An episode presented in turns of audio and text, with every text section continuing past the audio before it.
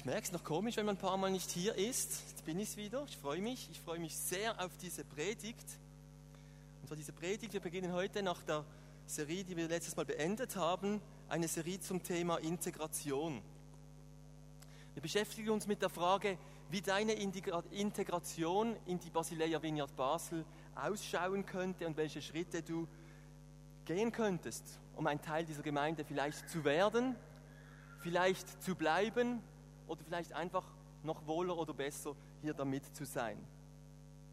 Wir reagieren damit etwas auch auf eine ja, Situation, wo wir als Gemeinde drin stecken mit Mitarbeitermangel. Ihr habt vielleicht mitbekommen, in der letzten, letzten Zeit sind sehr viele Mitarbeiteraufrufe durch die Gemeinde gegangen. Und Teams haben gemerkt, sie können nicht mehr alles einfach nur aufrechterhalten, wie es momentan läuft. In der Kinder, Im Kinderdienst, in der Schatzinsel kamen Vorschläge, komm, wir machen mal nur noch dreimal im Monat, dann merkt man, es braucht wieder Leute. Oder ihr merkt auch, wenn das Kaffee mal zu ist, da fehlt doch etwas. Es wäre schade, wenn wir das Kaffee nicht mehr jeden Sonntag offen haben. Oder wenn wir kein Kontaktteam mehr hätten. Und anstatt jetzt laufend da mit der Mitarbeiterroute allen ein schlechtes Gewissen zu machen, machen wir eine Serie zum Thema Integration. Aber wir möchten auch darauf reagieren, dass sich doch einige zurzeit nicht integriert fühlen und damit eigentlich kämpfen, einen Platz oder so richtig sich wohlzufühlen oder Anschluss zu finden in der Gemeinde. Und wir werden drei Sonntage zu diesem Thema machen, einfach mit dem Ziel, dass jeder von euch wieder einen Platz finden kann oder neu findet. Jetzt bist du vielleicht Gast. Darf ich mal fragen, wer sich alles als Gast fühlt heute? Nicht so viele. Ist wirklich niemand zum ersten Mal da? Ja, ich muss jetzt Ah, eben, das wäre doch noch gewesen. Herzlich willkommen. Er kriegt noch ein Geschenkli. Hä? Ähm, wenn du Gast bist, dann denkst du jetzt vielleicht, oh, das ist so eine interne Serie von denen. Aber das ist nicht so. Die geht die genau, dich genau so etwas an. Ich glaube, wir haben Leute, die sich jetzt nicht mehr als Gast fühlen, aber eigentlich schon lange im Gästestatus bei uns ein- und ausgehen. Und wir möchten dich genauso einladen, über dieses Thema nachzudenken, über diesen Integrationsprozess. Und ich habe in euch aufgelistet einige Begriffe, wie dieser Integrationsbegriff ausschauen könnte. Es ist dieser Weg vom Gast zum Gastgeber. Von der Tribüne aufs Spielfeld. Es ist der Wechsel vom Zuschauer zum Mitspieler. Und ich denke, was für unsere momentane Situation extrem wichtig ist, vom Mitspieler zum Stammspieler. Kennt ihr diesen Begriff? Ein Stammspieler. Es gibt die Stammelf im Fußball. Das sind die, die sind, einfach, das, die sind einfach da, die sind präsent, das ist der Stamm der Mannschaft. Und ich denke, es ist ein ganz wichtiger Schritt für uns, dass wir wieder ganz neue Stammspieler finden und Menschen oder Mitglieder, Leute merken, hey, ich gehöre hier zum Stamm, ich gehöre hier zum Kern. Okay, seid ihr bereit?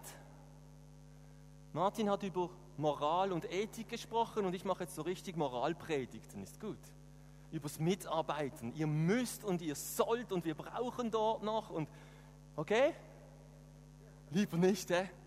Ich probiere es, dass es nicht eine Appellpredigt wird. Ich gebe mir alle Mühe und möchte euch wirklich eine Appetitpredigt bringen. Ich habe auch da so Lindor-Schokokugeln mitgebracht, damit ich mich immer wieder daran erinnere, dass ich Appetit wecken soll und ich esse jetzt einfach ab und zu mal eine. Nein, mache ich nicht. Das Ziel ist, Appetit zu wecken zu Integration und nicht schlechtes Gewissen, okay? Wenn bei dir Appell zu stark schwingt, dann mach einfach so, okay? Das Ziel ist, Appetit zu wecken. Und ich habe ein gutes Bild gefunden.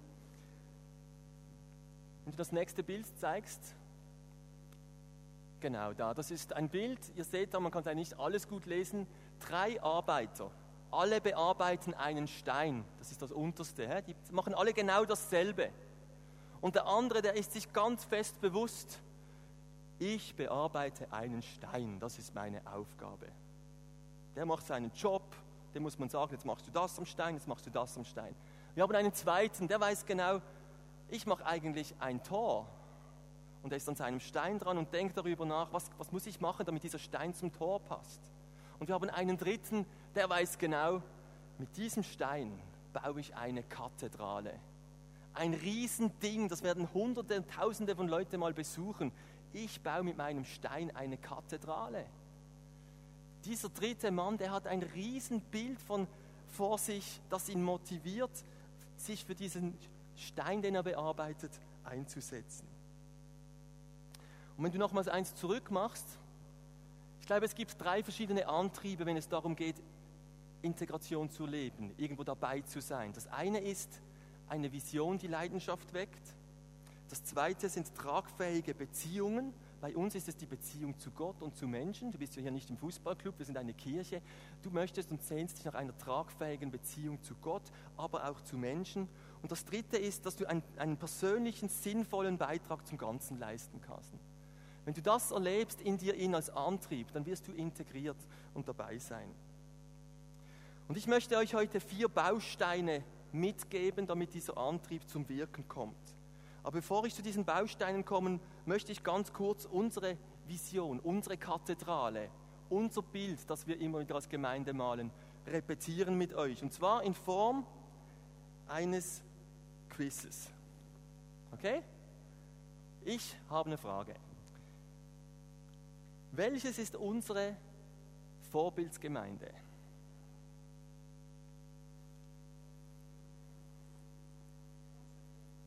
Marian? Sonst noch Vorschläge? War sehr gut. Hey, unsere. Willst du ein Schöckeli? Was dort? Ist auch eins? Apostelgeschichte 2. Ja. Unsere große Vorbildsgemeinde ist die Gemeinde aus Apostelgeschichte 2. Eine Gemeinde zu sein, die das lebt, was diese ersten Christen gelebt haben. Diese, diese Gemeinde, die gegründet wurde aus der Unmittelbarkeit, aus der Nähe Gottes heraus. Ja, diese erste Gemeinde, die gegründet wurde am Pfingsten. Wie formulieren wir unseren Leitsatz, unseren Visionssatz? Weiß das jemand? Doris? Du vergisst ihn immer. Was hast du gesagt? Kirche, die Sinn macht. Glaube, der Sinn macht, Kirche, die Spaß macht. Das ist so unser Slogan. Aber wir haben noch einen Visionssatz. Darfst trotzdem eins? Super. Genau. Wer weiß es noch? Sag es laut. Es steht auf dem Zettel, das ist nicht Vision. Lesen dann mal alle ab ab ab dem Zettel, okay? Gegen alle ein Schöckchen, wo ich ankomme.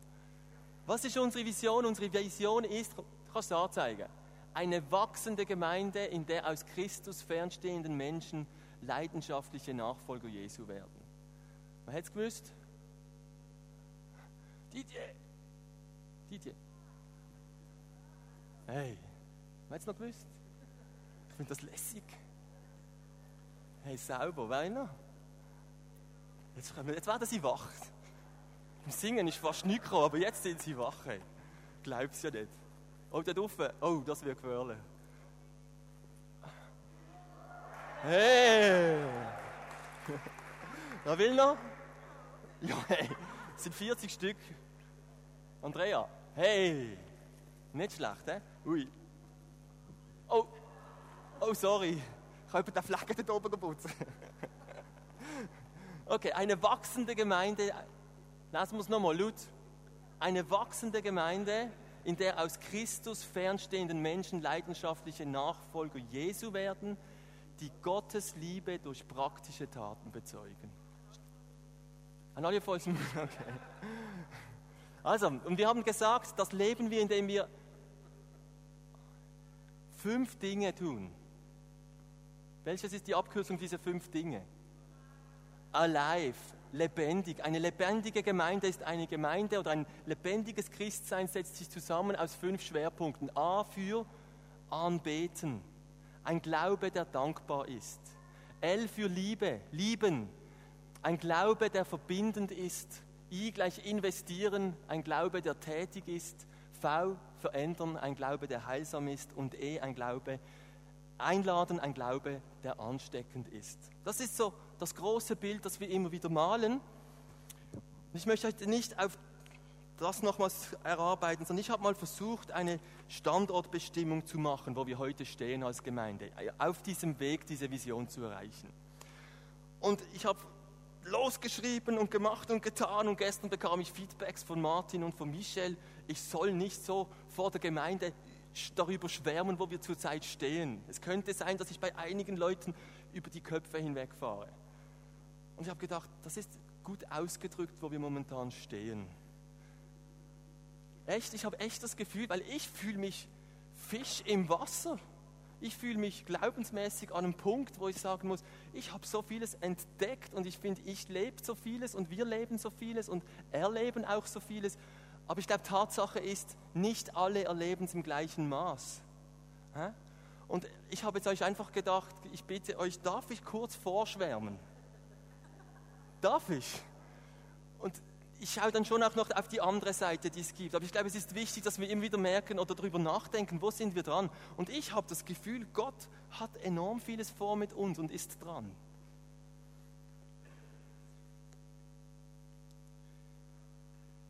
Einige Punkte, okay? Nach vier, fünf Minuten höre ich auf. Aber ich könnte wirklich losschwärmen.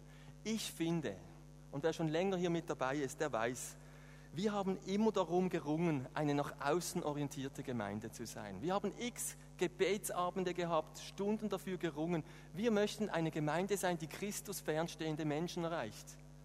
Christus fernstehend ist bedeutend auch mit der Kirche fernstehend, eine nach außen orientierte Gemeinde.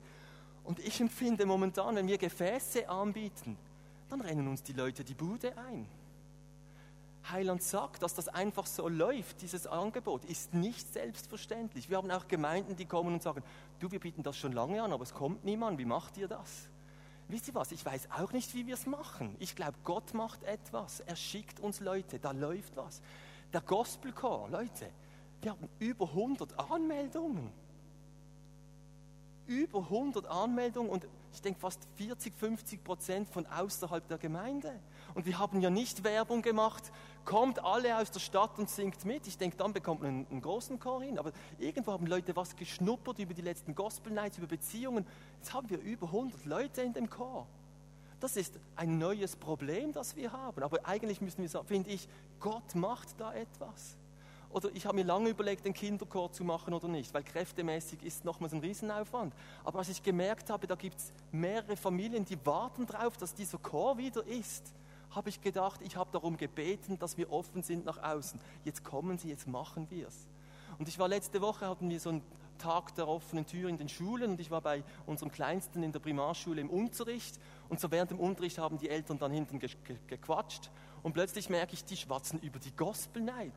Und meine Nachbarin wird ausgefragt, du, was ist denn das mit dieser Vineyard und dieser Gospel Night, was soll das?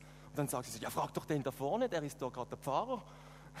Und ich merke, hey, ich gehe in die Schule und die sprechen über die Gospel Night. Und plötzlich kommen Eltern von Janis seiner Klasse und hocken in diesem Kinderchor drin, um mal zu schauen, was machen die da eigentlich? Also versteht ihr, ich empfinde, da sind Türen aufgegangen nach außen, wo wir uns lange darum gesehnt haben. Und viele Gemeinden probieren alles Mögliche an Gottesdiensten und Gefäßen, aber irgendwie ist man doch immer unter sich, oder? Und wir waren lange auch unter uns oder haben einfach vor allem Christen angezogen. Das ist ein Punkt. Ich finde, ein weiterer Punkt, wo ich sehr begeistert bin über Gott, ist, dass er uns Antworten gibt auf große Fragen. Wir haben in den letzten Jahren, auch als Leiter, sehr große Fragen gestellt, Gott. Ganz grundlegend, Gott, was ist Spiritualität, was ist Leid, was ist dieser leidenschaftliche Nachfolger Jesu? Und ich finde, wir sind echt gelandet mit gewissen Fragen. Natürlich kommen wieder neue, die nächsten kommen. Leidenschaftlichkeit, auch diese Serie über Moral und Ethik. Ihr, ihr könnt nicht vorstellen, wie das für mich befreiend ist, dass wir das so formulieren können. Und ich empfinde, wir können als Leiter aussteigen aus dem Sagen, was wir nicht wollen und sind wieder auf einem Kurs, wo wir sagen, was wir wollen. Wer schon länger dabei war, ich glaube, wir haben, oder ich habe mich immer wieder, ich konnte nicht formulieren, was ich wirklich will. Ich habe immer nur gemerkt, was ich alles nicht will. Das ist sehr unangenehm. Das ist saublöd, in so einer Gemeinde zu sein. Aber ich habe das Gefühl, wir sind wieder am Punkt, dass wir wissen, was wir wollen. Und ähm, ich empfinde, da hat Gott an uns gewirkt und an uns als Gemeinde gewirkt. Und ich bin gespannt, wie das weitergeht. Auch mit diesen vier W-Gruppen. Die suchen Antworten. Vielleicht finden sie sie nicht so, wie wir uns denken. Vielleicht, vielleicht ist das Suchen die Antwort. Aber wir sind ehrlich daran und Gott antwortet meiner Meinung nach. Wir haben immer davon gesprochen, wir möchten eine gesellschaftlich relevante Gemeinde sein. Wir haben uns immer gefragt, was wäre, wenn es diese Kirche nicht gibt? Wer würde das merken, außer die paar Leute, die in den Gottesdienst kommen? Sind wir gesellschaftlich überhaupt in irgendeiner Form eine Bedeutung? Und ich empfinde, auch da sind so viele Türen vermutlich erst am Aufgehen. Und jetzt brauchen wir Geduld. Aber es sind Türen aufgegangen. Und wir waren letzten Montag war eine Diakoniekonferenz in Basel. Und da war der Stadtpräsident Guy Moret, also der höchste von Basel in der Politik, anwesend. Und der Leiter vom Sozialamt, der heißt Mägle, der Mägle von Basel, vom Sozialamt. Die waren dort und man hat ihnen zwei Fragen gestellt. Was sind die größten Herausforderungen und was ist die Rolle der Kirche? Ich hätte am liebsten immer aufgestreckt, hey, hier, wir, wir, ja, das machen wir, das wollen wir. Und ich habe gestaunt, was Politiker der Kirche sagen. Wisst ihr, was die gesagt haben, was unsere Aufgabe ist? Kirchen, ihr müsst die Wertediskussion führen. Ihr müsst die Fragen, wie geht man sozial um? Was ist ein soziales Management? Was sind, wie, wie, wie geht man wieder mit armen Menschen um? Ihr müsst diese Fragen stellen. Den Diskurs über Werte muss von den Kirchen auskommen. In der Politik ist es kein Thema, hat Guy gesagt. Und im Kontakt mit Firmen merken sie, das interessiert die überhaupt nicht. Die machen ihren, ihre gewinnmaximierende Seite weiter, keine sozialen Projekte im Großen. Es ist die Verantwortung der Kirche, Stimme zu erheben. Ich fand das sehr ermutigend. Die sprechen uns diese Rolle zu, Gottesdienste zu feiern, wo wir über Werte sprechen, wo wir Menschen zur Umkehr rufen, dass Werte sich verändern in ihrem Leben. Sie reden davon, eure Aufgabe ist es, soziale Zellen zu gründen. Macht soziale Zellen. Die Vereinsamung wird zunehmen. Die Statistiken zeigen, Arbeitslose, die meisten Arbeitslosen sind alleinwohnend. Das ist ein Weg zu einer großen Isolation. Hey, Zellen zu gründen, das ist doch unser Grundauftrag. Wir möchten Hauskreise bilden, wir möchten solche Zellen in der Gesellschaft gründen, wo Menschen integriert werden. Ich habe gedacht, jawohl, Freiwilligenarbeit ist ein Riesenthema. Wir können nicht alles dem Staat ähm, delegieren. Machen wir auch eine Gospelheit, das sind 100 oder ich weiß nicht wie viele Freiwillige. Ähm, was ist noch so gut gewesen? Dass wir auch ganze Projekte durchführen über Spenden. Ich habe immer gedacht, die denken, macht doch was Gescheites, überlasst es dem Staat, was geht. Aber nein, die sagen, hey, ist super, wenn ihr Projekte initiiert. Ich denke, so ein Heiland-Sack-Projekt ist genial. Und wenn, wir, wenn sich Quellen auftun, wie beim Hieber, Sachen zu sammeln und, und, und. Ich denke mir einfach, das können wir. Da sind wir am Puls dran. Okay, ich schließe, glaube ich. Ähm, ich glaube, wir sind auf einem ganz, ganz, ganz guten Kurs. Es war auch noch interessant am Schluss die Frage, wie vernetzt man staatliches mit, mit den Kirchen? Man hat keine Ahnung, was, welche Aufgaben macht der Staat, welche die Kirchen, wie kommt das zusammen? Und jetzt hat man nach dieser Konferenz eine, gründet man eine Pilotgruppe und Pilotprojekte und wir werden, haben uns gemeldet als Vertreter von den Freikirchen, die einfach mal dabei sind bei solchen Pilotprojekten.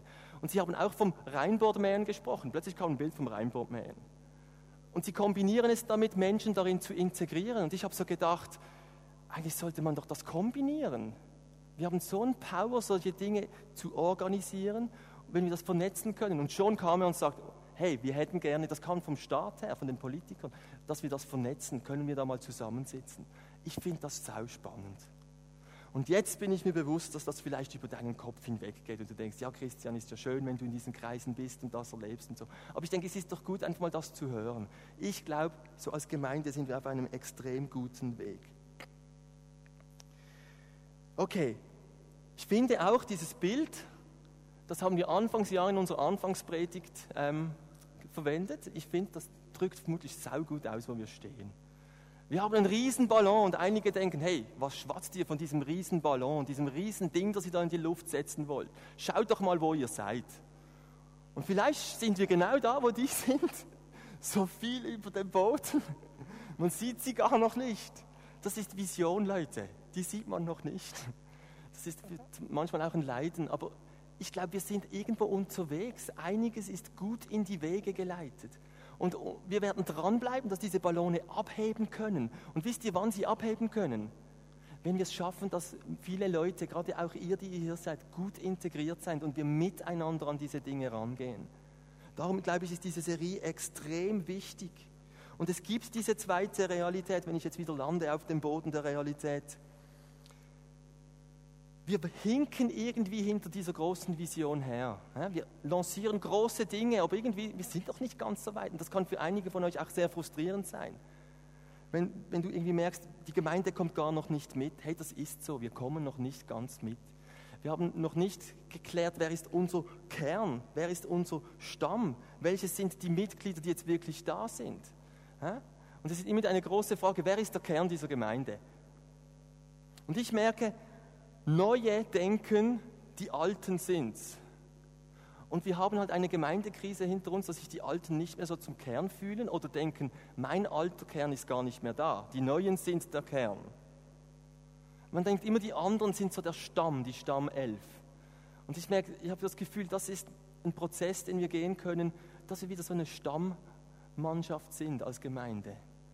Menschen, die voll integriert sind und wissen, hey, das ist mein Zuhause, da bin ich dabei und ich kenne auch noch weitere. Viele fühlen sich nicht integriert, weil sie andere nicht kennen oder nicht mehr kennen, dann ist es noch komischer.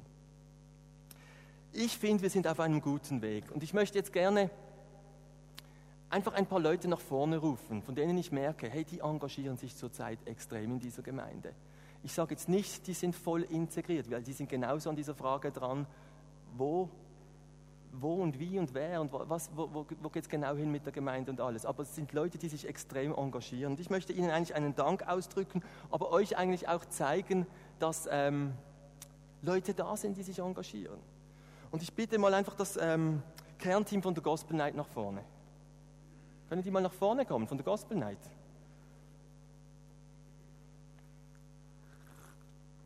Ah, sie sind da. Nein, ist ja klar. Ich habe sie gefragt. Okay, ich möchte Sie ganz kurz vorstellen. Und es ist auch gut, dass ihr das wisst für die Gospel Night, wer da alles dabei ist, weil ihr nicht alle im Chor seid. Salome. Ihr kennt Salome, oder?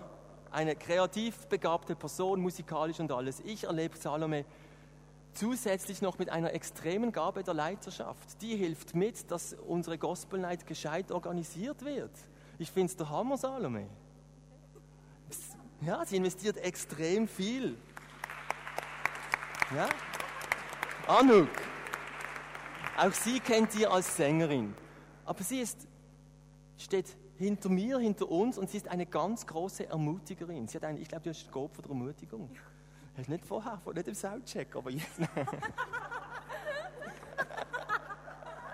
aber Anuk kommt und ermutigt immer wieder. Ich finde das mega stark.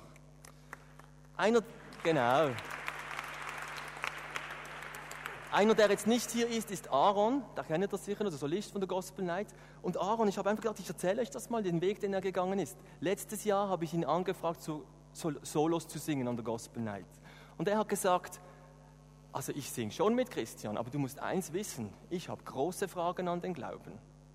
Ich bin mir unsicher, ich bin als Christ aufgewachsen, aber ich habe momentan extrem viele Fragen. Und ich habe ihm gesagt, weißt du was, Aaron, hey, sing du mit mit diesen Fragen, solange du auch ehrlich von dem singen kannst, was du singst. Solange du auf der Suche bist und auf Gott zu, hey, sing mit. Und mich hat es riesig gefreut. Nach der Gospel Night kam Aaron zu mir und hat gesagt, du Christian, weißt du was, diese Gospel Night hat in mir extrem viel ausgelöst. Ich habe herausgefunden, was ich machen möchte. Ich setze jetzt voll aufs Singen.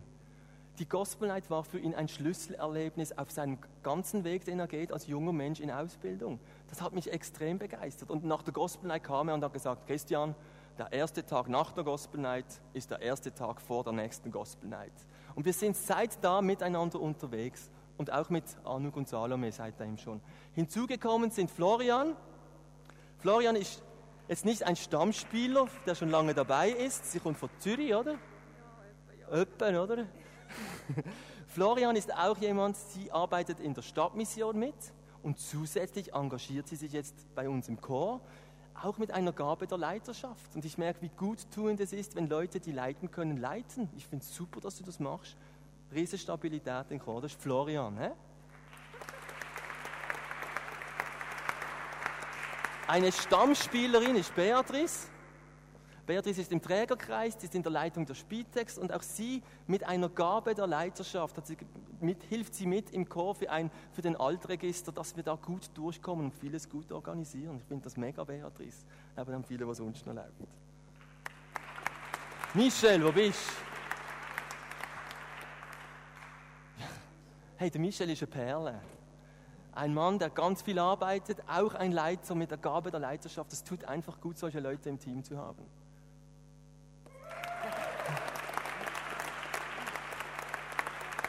Dann haben wir Joachim und Elke. Hey, die haben einen dicken Applaus verdient. Sie sind seit Jahren hier dabei und sie, ich glaube, die haben Gob vom Dienen, vom Helfen. Hey, seit Jahren sind es Jahre, ja, ja. Gell? nicht Jahrzehnte, aber Jahre. Lichtjahre. Lichtjahre. Okay, Ihnen kommen die Jahre wie Lichtjahre vor. Sie haben nicht den einfachsten Job gewählt. Haben Sie schon gemerkt, wie viel Mal wir fürs Aufbauteam aufgerufen haben? Hey, ganz häufig haben sich Leute gemeldet und eine Woche später waren sie schon nicht mehr dabei. Das ist frustrierend. Aber sie haben ganz viel überwunden und haben weitergemacht und werdet jetzt wieder schauen, wo dann weitergeht, weil ihr das Ordnerteam abgebt als Leitung. Aber ich glaube, eure Gabe werdet ihr nicht verlieren und ihr seid ganz ein wesentlicher und guter Beitrag. Gebt ihnen doch einen dicken Applaus.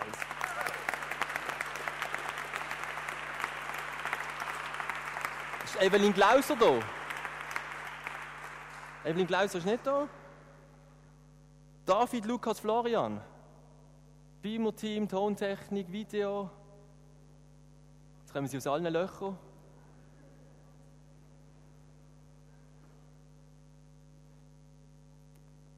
Ich glaube, die haben einen Platz gefunden, wo sie mit ihren Gaben dienen. Die haben Leidenschaft für Tontechnik, der Lukas, Leidenschaft für Computer, oder könnte man sagen, und Multimedia, der Florian, und Leidenschaft für Video. Schau, hat sie jetzt so dabei, oder? Der David. Da siehst du nie ohne Kamera, oder? Wir haben vor allem jetzt Filmmaterial. Ich finde es genial, dass ihr das so macht. Gebt mir doch einen dicken Applaus. Ist Karin da? Karin Schweizer? Jawohl. Karin kommt ganz allein. Das sollte eigentlich nicht sein. Sie steht hier für die Leiter, nicht das Team, die Leiter. Das sind im Fall auch häufig Leiter. Da gibt es noch Teams dahinter. Karin ist im Schatzinsel-Team dabei. Der Rest ist zurzeit drüben und sind mit den Kindern beschäftigt, weil es jetzt doch so viele wurden und so wild wurde. Geil, Karin? Unser Team ist am Anschlag. Aber ich mache jetzt nicht einen Mitarbeiteraufruf. Ich möchte eigentlich sagen, da sind Leute dabei, die seit Jahren mittragen. Da ist eine Verena dabei, die seit Jahren den Weg geht mit unseren Kindern. Unsere kennt sie von klein auf. Da ist die Ute dabei mit viel Leidenschaft für kleinere Kinder. Das sind Leute, die sich einsetzen. Gabi ist jetzt drüben, die, die neu eingestiegen ist. Es hat Neueinsteiger, es hat alte Hasen. Ähm, Leute, die sich mit Leidenschaft für Kinder einsetzen. Vielen Dank. Dicken Applaus. Der Philipp, Sarah und Florian. Sarah und Florian, geil, die sind da, cool. Philipp, der Chris ist nicht da, geil. Das ist unser V-Teens-Team. Da kommt der Chris noch dazu und Veronika. Jackie, bist du noch da? Das ist im Aufbau, das wurden immer mehr. Und jetzt haben wir drei leidenschaftliche Teenager-Jugendarbeiterinnen hier, die in unserer Gemeinde sich einsetzen. Das ist absoluter Hammer. Sie, Florian leitet jetzt ein Projekt, dass wir im Gemeindezentrum einen Wie-Raum einrichten. Das ist spannend, hä? Genau. Das ist der Weinkeller der Vineyard. Nein, es wird ein Wie-Keller und ihr werdet staunen, was daraus wird und die Teenager freuen sich riesig. Okay, ich muss leider weitermachen. Die müssen jetzt alle hier stehen bleiben? Nein, nein, sicher nicht. Jetzt habe ich einen riesen Puff hey, es sind noch viele, die jetzt nicht vorne sind. Ich habe einfach gedacht, ich möchte es irgendwie lebendig machen. Wir sind dran. Die engagieren sich, und das weiß ich einfach, mit extrem viel Herzblut, Zeit und Energie und mit Material und allem Möglichen. Und es gäbe noch viele. Und nächstes Mal werden alle Teams hier sein und ihr könnt bei den Teams nachschauen, wer dort auch sonst noch dabei ist und so. Oder bei den Teamleitern nachfragen. Ich danke euch.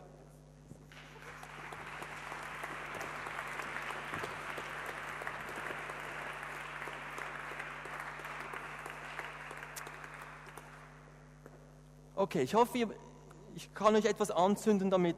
Gott baut seine Gemeinde und zwar auch hier in Basel. Gott baut mit uns Gemeinde, sein Leib, der Leib Christi, da ist Jesus dabei, der etwas aufbaut durch dich und mich mit allen Stärken und Schwächen und so wie wir sind. Ich finde das absolut genial. Und ich möchte euch jetzt einfach vier Bausteine mitgeben, und ich bitte euch da jetzt auch nochmals nicht mit dem Appellohr zu hören, sondern mit der Sehnsucht, dass wir als Gemeinde wieder zu einem Kern zusammenwachsen, miteinander vorwärts gehen. Und ich stelle dir jeweils eine Frage, so ist es auch gerade ein kleiner Check-up für dich, der möglichst konkret werden darf. Der erste Baustein heißt Präsenz. Und die Frage, die ich dir stelle, und du kannst es dir ruhig kurz notieren, wir machen 10 Sekunden Pause, nein 15. Ähm, wie oft bist du am Sonntag im Gottesdienst? Schreib's dir mal auf, wie viel Mal von acht Malen bist du da? Und die Frage, die ich dir stelle, bist du sieben von acht Mal hier? Überleg doch ganz kurz, wie dein Gottesdienstbesuch ausschaut. Bist du sieben von acht Malen hier?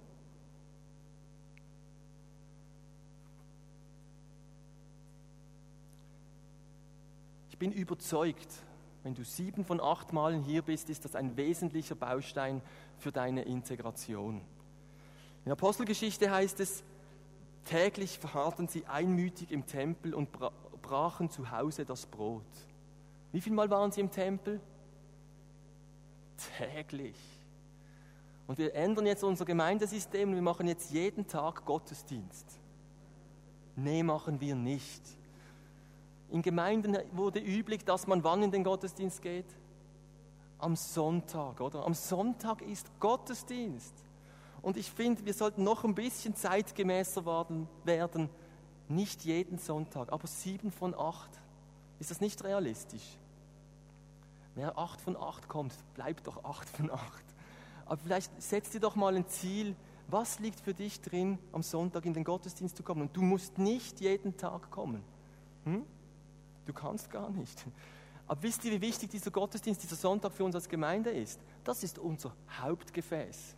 Das ist unsere Hauptschnittmenge. Hier treffen wir uns, hier feiern wir zusammen Gott, aber da passiert noch ganz, ganz viel anderes.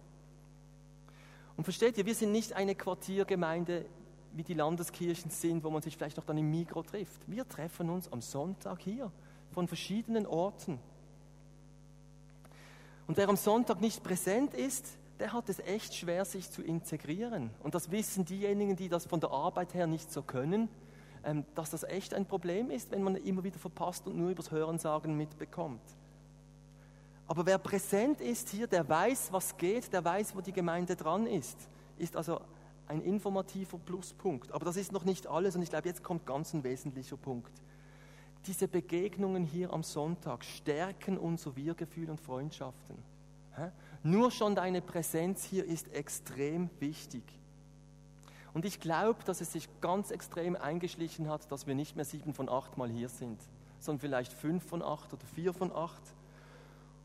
Und wisst ihr, was ganz viele Leute sagen? Ich kenne ja niemanden mehr. Meine Freunde sind nicht in der Gemeinde. Und wisst ihr, was ich glaube? Es ist nicht so, dass du niemanden mehr kennst in der Gemeinde. Aber wenn du am Sonntag da bist, dann sind sie gerade auch nicht da. Und wenn du das nächste Mal nicht da bist, sind sie vielleicht sie da und sie denken, ich kenne ja niemanden mehr, wo sind meine Freunde? Das ist eine ganz doofe Dynamik, in der wir drinstecken, weil diese Begegnungen extrem wichtig sind. Oder findest du es nicht auch enorm ermutigend, wenn du irgendwo hingehst und du triffst deine Freunde? Das ist doch ein ganz anderes Feeling, als wenn du viele weit weg Bekannte triffst. Die Wahrscheinlichkeit, dass du deine Freunde hier triffst, ist massiv gesunken, weil wir nicht mehr sehr regelmäßig in den Gottesdienst kommen, empfinde ich. Wenn es bei dir anders ist, ist das ja genial. Aber die Gottesdienstzahlen zeigen es auch. Von den Mitgliedern her müssten wir manchmal mehr sein. Und denk nicht, nur wenn ich mitarbeite, macht es Sinn, dass ich im Gottesdienst bin. Es gibt einige, da hat sich eingeschlichen, wenn sie mitarbeiten, dann sind sie da. Hey, aber auch wenn du nicht mitarbeitest, ist es ganz wesentlich, dass du da bist. Du bist eine Integrationsfigur in dieser Gemeinde, wenn du da bist. Menschen treffen jemanden, den sie kennen, und das wird eine extreme Dynamik wieder auslösen unter uns. Welche Priorität hat bei dir der Sonntag noch? Ich möchte dir einfach diese Frage mitgeben. Überleg sie doch nochmals. Was sind alle die Gründe, warum wir die Gottesdienste auslassen? Und ich muss ehrlich sagen, ich muss meiner Frau einen Kranz winden. Sagt man das so? Könnt ihr ein Schöckeli schicken? Yes. Hey, wir haben, oder sie hat das vor allem gewährleistet, weil ich arbeite ja hier, ich muss ja hier sein. Sie hat es geschafft, dass wir eigentlich immer im Gottesdienst sind. Und das war mit den Kleinkindern, mit den Kindern, mit den Schreibuschis. Wir haben einfach geschaut, dass wir in dem Gottesdienst sind. Und ich glaube, wir ernten momentan extrem viel. Nämlich, ihr wisst ja, ich bin ein großer Fußballfan, FCB-Fan. Ich habe eine Saisonkarte beim FCB. Vier Plätze. Wisst ihr, was das Dumme ist? Ach, nein, ich weiß nicht wie viel Prozent. Fast alle Spiele sind am Sonntag. Ich kann nicht an den Match gehen. Und ich meine, ja, eben, ich muss ja fast hier sein. Und ich habe dann manchmal so gemacht, dass ich mit meinen Kindern an den Match bin und in der Halbzeit sind wir mit Fahnen und Transparenten wieder raus. Und das musst du mal machen, da fällst du also echt auf. An der Eingangskontrolle, aber sie wissen, dass sie nicht mehr rein können. Ja, ja, und dann meine Kinder, ja, wir gehen in den Gottesdienst. In einer großen Selbstverständlichkeit. Und im Tram, ist der Match so schlecht gewesen, was ist? Nein, nein, wir gehen in den Gottesdienst. Ah, und ich habe gedacht, hey, in so einer Natürlichkeit, und ich glaube, es ist eine Frucht, dass sie erlebt haben, die Vios, die gehen am Sonntag in den Gottesdienst. Das ist einfach so. Also ich möchte dir Mut machen, das zu multiplizieren. Und wenn Familienfester sind, ist für die Familie manchmal unangenehm, weil wir gehen am Sonntag in den Gottesdienst. Da muss mein Vater schon 70 oder 100 werden. Dann machen wir eine Ausnahme. Und das, also vermute ich auch nicht, sagt meine Frau, oder? Aber versteht ihr, das ist zentral auch für unsere Kinder im Multiplizieren und was wir bei Leuten, Leuten hinterlassen. Ich glaube auch, die Leute merken, denen bedeutet der Gottesdienst etwas. Die denken vielleicht eher, ja, die gehen ja nicht mal mehr am Sonntag in die Kirche. Was, was bedeutet denen schon die Kirche? Lasst uns doch Mut haben, den Sonntag wieder zum Sonntag zu machen in der Kirche. Und zwar regelmäßig. Wir werden einander extrem gut tun. Ich bin überzeugt, das ist ein ganz wichtiger nächster Schritt. Der Baustein Nummer zwei heißt Mitarbeit. Da geht es um deine Mitarbeit in der Gemeinde und die Frage, die ich dir stelle, wo und wie viel arbeitest du in der Gemeinde mit? Ich mache euch Mut, das wirklich mal zu notieren. Wo arbeitest du mit?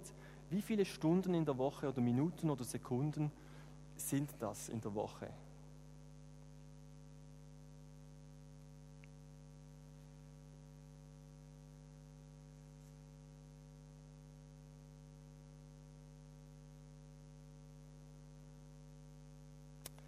Okay?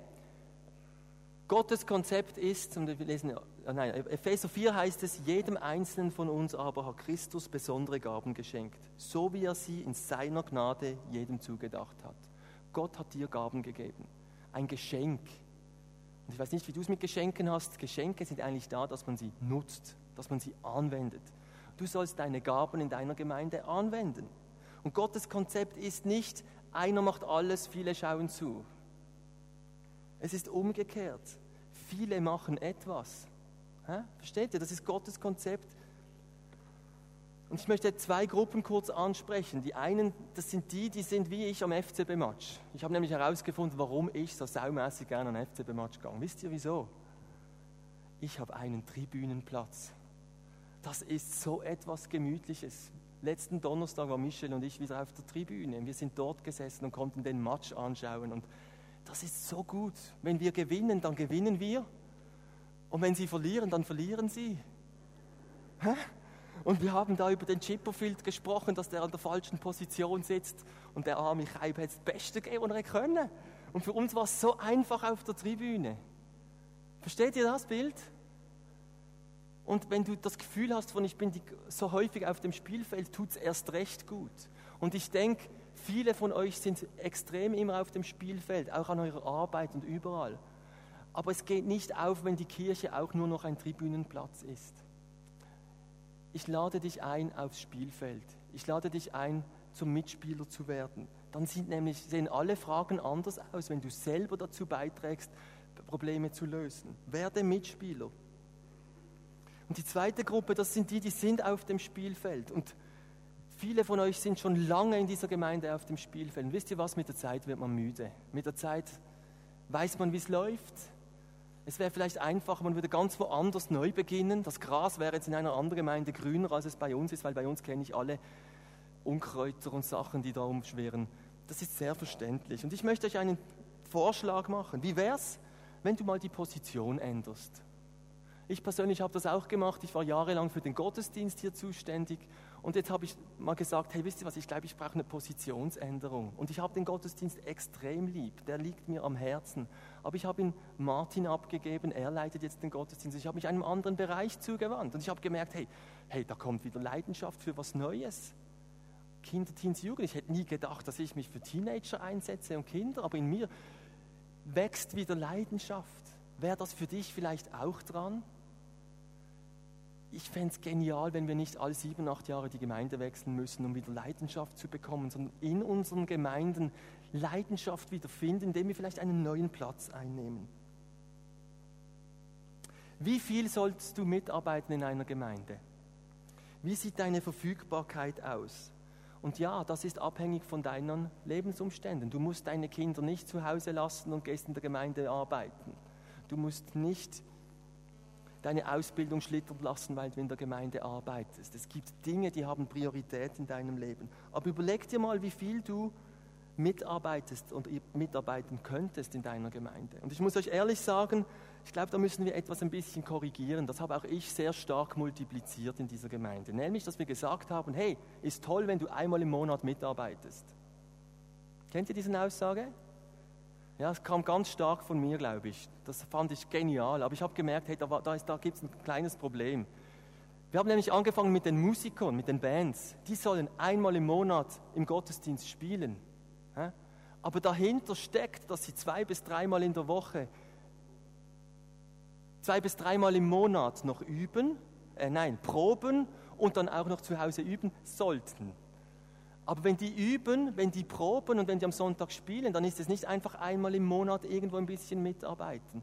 Wir können dieses Konzept nicht nehmen, verglichen zum Beispiel mit dem Ordnerteam mitarbeiten. Wenn du im Ordnerteam einmal im Monat mitarbeitest, dann ist das 30, 45 Minuten im Monat.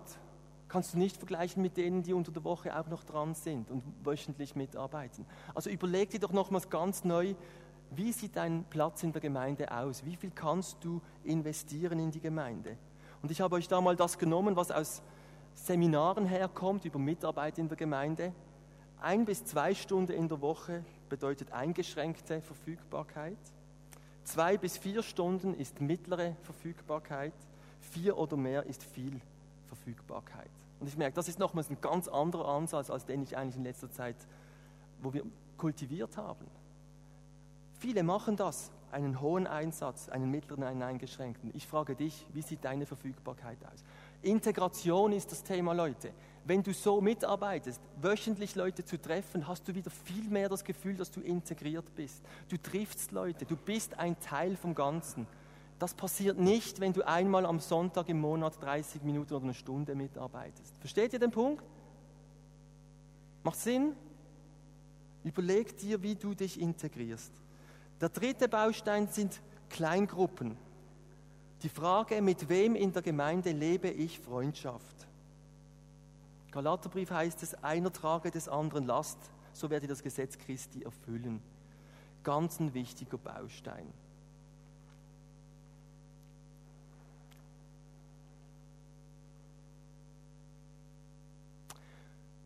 Ich muss etwas abkürzen.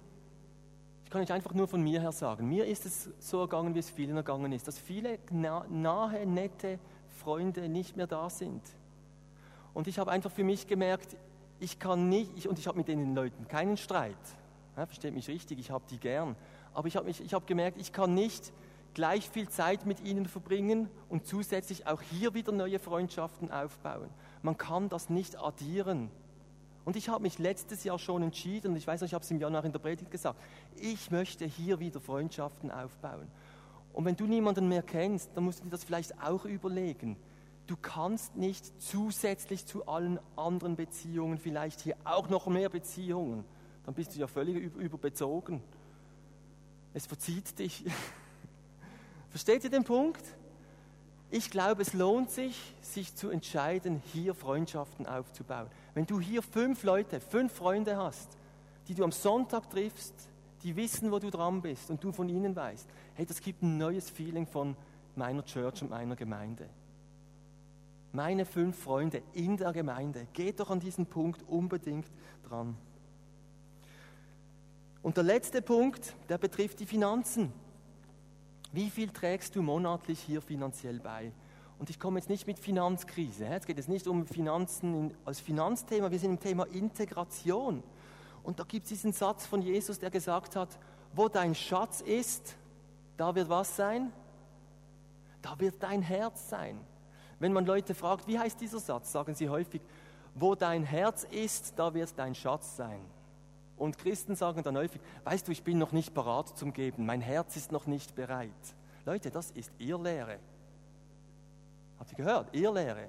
Das ist falsche Auslegung dieser Stelle. Die Stelle ist umgekehrt. Wo dein Schatz ist, wo du Geld hingibst, da wird dein Herz sein. Ist doch logisch. Wenn ich irgendwo Geld investiere, dann interessiert es mich auch, was dort läuft. Darum glaube ich, ist das ein Baustein, der deine Integration erhöhen kann, indem du einsteigst, diese Gemeinde regelmäßig monatlich zu unterstützen. Du hilfst auch noch finanzielle Probleme lösen. Du hilfst, dass diese Gemeinde finanziell funktioniert. Aber es ist auch ein Teil von Integration. Okay, vier Bausteine. Hey, ich habe einfach den Eindruck, wenn der eine andere, nein, wenn viele irgendeinen Schritt gehen auf diesem Bereich, wird das unser Gefühl und Gefüge als Gemeinde verändern. Und ich glaube, dass wir am Punkt kommen, wo wir mit diesen Ballonen abheben können. Okay? Amen. Michel macht nächsten Sonntag weiter. Da werden wir Teams, Teamstände haben. Ich weiß noch nicht genau, was Michel bringt. Wird sicher gut. Übernächsten Sonntag kommt Martin Bühlmann und schließt mit uns diese äh, Serie ab. Martin Bühlmann ist der Leiter der Vineyard Dachbewegung, also der gesamten Vineyard-Bewegung im deutschsprachigen Raum. Toll, dass er zu uns kommt und er macht dann den Abschluss für diese Serie.